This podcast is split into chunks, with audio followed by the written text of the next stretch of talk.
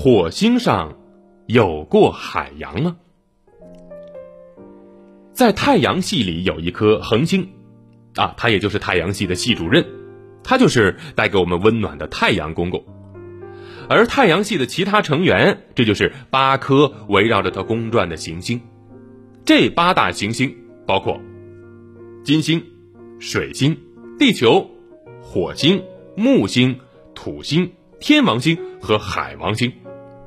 除了这几个行星之外，还有着无数的行星、矮行星等等其他的一些物质，它们在一起构成了美丽而巨大的太阳系。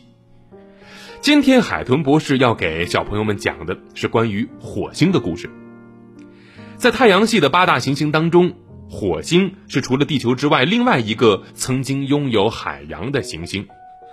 在火星形成的早期，海洋很可能覆盖了其表面的大部分，而这些水如果全部释放到火星表面，则可以形成一个六到三百米深的海洋。由于火星表面崎岖不平。这些水在火星表面就形成了巨大的表面径流。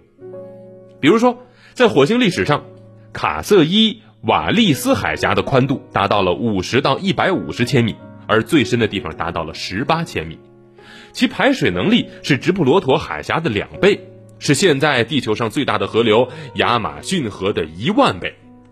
但是由于火星的引力比较小，再加上太阳辐射的电离作用。火星上的海洋很快就消失了。科学家们推测，在火星形成之后大约十亿年，火星的表面已经没有了海洋，但是仍然有部分的地区存在着泪滴状的涌流结构。在现在的火星表面，只能够在两极少数的火山口以及靠近地表的永久冻土上发现固态水，哦，也就是冰的存在。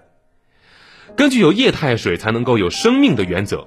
只有在火星上找到了液态水，才有可能寻找到生命。